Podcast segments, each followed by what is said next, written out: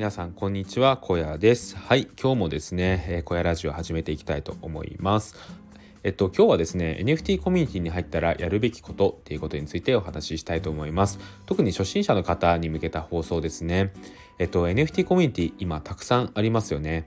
僕が運営しているザ・シティ、えー、もありますし他にもですね池早さんがやってる忍者ダオあとは妹さんがやられているクールガールのコミュニティがあったりリツさんがやられているえー、ザ・マフィア・アニマルズのコミュニティなんかも結構有名ですよね。で、そうやって NFT コミュニティってたくさんあります。で、近頃はですね、ジェネラティブコレクションのその発信のために作られたコミュニティとかも結構ありますよね。で、そういったところでですね、初心者の方がよく思いがちなのが、えー、そこに入って何をすればいいんだろうってところなんですよね。で結構これって迷うと思います。で僕自身ですね雑誌を作る前にはいろんなコミュニティ覗いてたんですけど本当にそのロム線って言って見ているだけでした。でそういった中でですね何をすればいいのかっていうのが分から分かりづらいんですよね。でここに対してですね、えー、と僕がやるべきことっていうところをね運営者目線で語るとするならばもうほんと一つだけなんですよ。でそれっていうのはえー、ただ発言をするだけですね。はい。これだけで十分です。でその発言っていうのはどういう発言でもいいです。えっ、ー、と、本当に初めましての挨拶でもいいですし、えっ、ー、と、雑談に混じるとかでも全然いいと思います。で他にもですね、NFT に関してわからないことがあれば質問するでもいいですし、旬のトピックがあればそれをこう持ってくるのでも全然いいと思います。あとはですね、ガヤでも全然いいですよね。ガヤっていうのはですね、なんかその今、えっ、ー、と、コミュニティ内で盛り上がってることがあればそれにこうちょっと便乗して一緒に盛り上げるみたいな感じですかね、まあ、そんなんでも全然いいんですよ、まあ、とにかくですね発言をすることが一番大事。でこれさえしとけばもうあとはどうにでもなると言っても過言じゃないですね。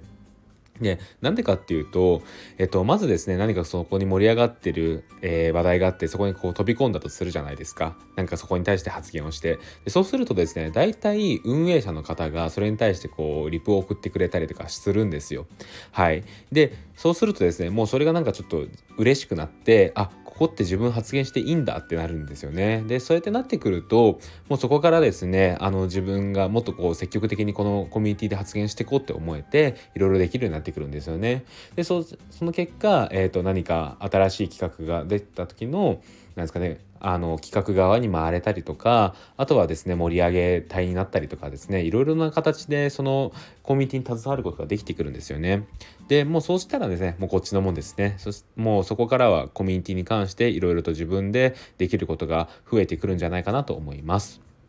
でここ最近で言うとですねあの芋虫さんがあのザ・シティではえっ、ー、と今イベントの企画をしてくださってますね。で今ザ・シティでですねロゴコンペっていうのをやってるんですよ。いろんなザ・シティってイベントをやってるんですけどそのイベントで使う、えー、ザ・シティのロゴっていうのがまだなくてですねその公式ロゴっていうのを今募集中です。でこの、え、公式ロゴのコンペに関して芋虫さんがですね、え企画側に回ってくれていろいろとやってくださっていますね。でこれはですねあの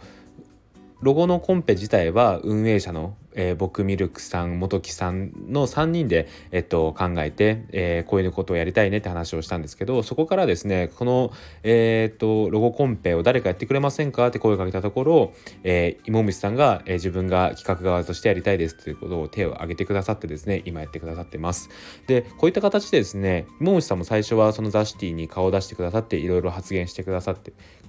てる側だったんですけどそこからですねいろいろと今は企画に回ってですねあの雑誌でもかなりの存在感を見せてくださっていますはい芋虫さんいつもありがとうございますっていう感じでですねあのー、最初の発言さえあればあとはですねこのようにですねいろんな形で活躍することができてくるんですよねはいなのでですね、本当にその自分の中でこのコミュニティだったら発言できそうだっていうところを見つけてですね、発言すればいいんじゃないかなと思います。はい。で、もしですね仮にこう発言してそれがこう無視されちゃうみたいなことがあったとすれば、まあそこはもうそのコミュニティはもうなしでもいいんじゃないかなと思いますね。はい。だいたい今生きているコミュニティっていうのは、あの運営者の人だったりとか、えっ、ー、と、そこにいつもいる運営者じゃない人でも、えー、そこにいつもいる人がですねリプを送ってくれたりするんですよでそういった活発なコミュニ会話がないようなところに関しては、まあ、そのコミュニティは一回離れてみてもいいんじゃないかなとは思います。はい、でザ・シティで言うとですねもうミルクさんがダントツで 発言してくださってますね。はい、で一応あの僕も運営者なんですけど、えー、僕なんか全然勝てないですね ミルクさん本当にすごくてあのシティエントランスっていうザ・シティでまず、えー、ザ・シティに来た方がですね挨拶するところがあるんですけどそこでも本当真っ先にミルクさんが歓迎のリプを送ってくださってますし他にもですね雑談とかに関してもミルクさん結構リプを送ってますよ。で形で、えっと、これなんかあの運営者側のこうポジショントークみたいになっちゃうんですけどザ・シティはですねそういった意味で言うとすごいおすすめのコミュニティです。はい。なんかこういうこと自分が言うのもどうだかと思うんですけど本当におすすめなんですよ。で本当に、えーと、運営者以外の方でもですねそれこそ芋虫さんであったりとか前吉さんであったり、えー、他にもたくさんの方がですねそこで発言をしてくださってですねこう盛り上がってますよ。っていうところでえっ、と何ですかね NFT コミュニティいっぱいあってどこで発言すればいいんだろうって思ってる人はですねザシティにぜひお越しください。はい。で、まだ、あの、初心者の方で、どこでもちょっと見てばっかで発言できてないな、ちょっと、なんか行ってみたいなって思ってる人も、えー、ザシティに来てください。はい、そんな感じです。えっ、ー、と、ここからですね、ちょっとコメントを返したいと思います。ここ最近いろんなコメントいただいていてですね、すごい嬉しいです。で、そのコメントをちょっといっぱい、えっ、ー、と、来たので、ちょっと読み上げて返していきたいなと思います。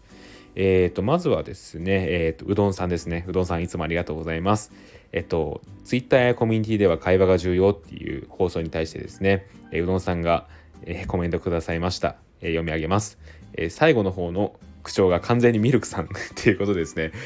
えっ、と、そうですかね。えっ、と、僕この放送、そのコメントを来て聞き返したんですけど、え、ミルクさんに寄ってましたかね？ちょっともしかしたらミルクさんの口調が移ってるかもしれないです。あの、ミルクさんの Voicy、あの、僕の放送、ラジオ聞いてる方は多分全員聞いてると思うんですけど、すっごい癒されるんですよ。で、もう本当そのミルクさんのやつ、やつ？ミルクさんのラジオをですね何回も聞いてるのでもしかしたらちょっと移ってるかもしれないですねはい続いて、えー、ユニバさんですね。ユニバさん、ありがとうございます。ユニバさん、最近ザ・シティにお越しくださって、えー、発言もしてくださってしてくださってますよね。すいません。めちゃくちゃ噛みました。はい。えー、っと、ザ・シティの歩き方っていう放送に関してですね、ユニバさんコメントしてくださいました。えー、読み上げます。えー、先日、育賢さんのシティガールファンアートに購入し、ファンアートを購入したことをきっかけに Discord にお邪魔して小屋さんのスタイフを知りました。ということですね、ニバさんありがとうございます。えー、僕のラジオのフォローもしてくださいましたね。ありがとうございます。はい。えっ、ー、と、育賢さんのシティガールのファンアートっていうのがあるんですよね。あの、育賢さんがそのドット絵でファンアートを作ってくださってるんですけど、これがなんとアニメーションで動くんですよね。それがまたすごくてですね、その、えー、ファンアートをユニバさん購入されたんですよね。でそこきっかけで、えっ、ー、と、僕のラジオにもたどり着いてくださったということで、でありがとうございます。育賢さんもありがとうございます。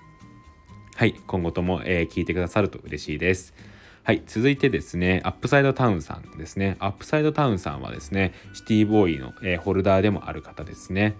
えっ、ー、と、昨日の放送ですね、今すぐ聞いてすごいスタイフパーソナリティがいるっていう放送に関しまして、えー、コメントくださいました。ありがとうございます。え読み上げます。えすぐに聞いて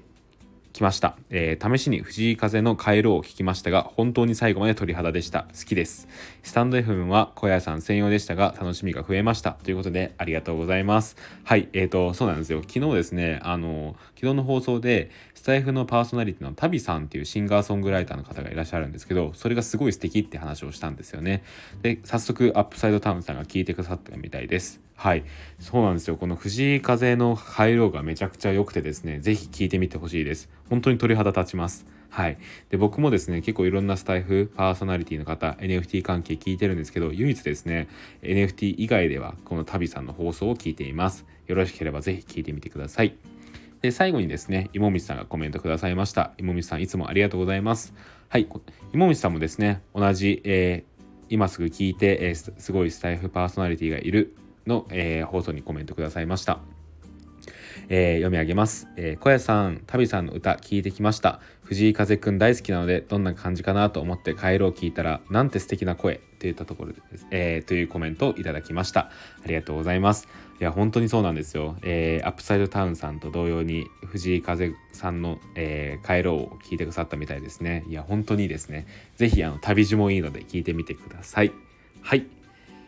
こんな感じで、えーと、コメントたくさんいただきました。ありがとうございます。えー、皆さんのコメントやレターが励みになって、いつも、えー、僕の小屋ラジオがこうのモチベーションになっています。はい。えー、そんな感じで、え、今日の放送を終わりたいと思います。ここまでの相手は NFT ガイドの小屋でした。それではまた明日。バイバーイ。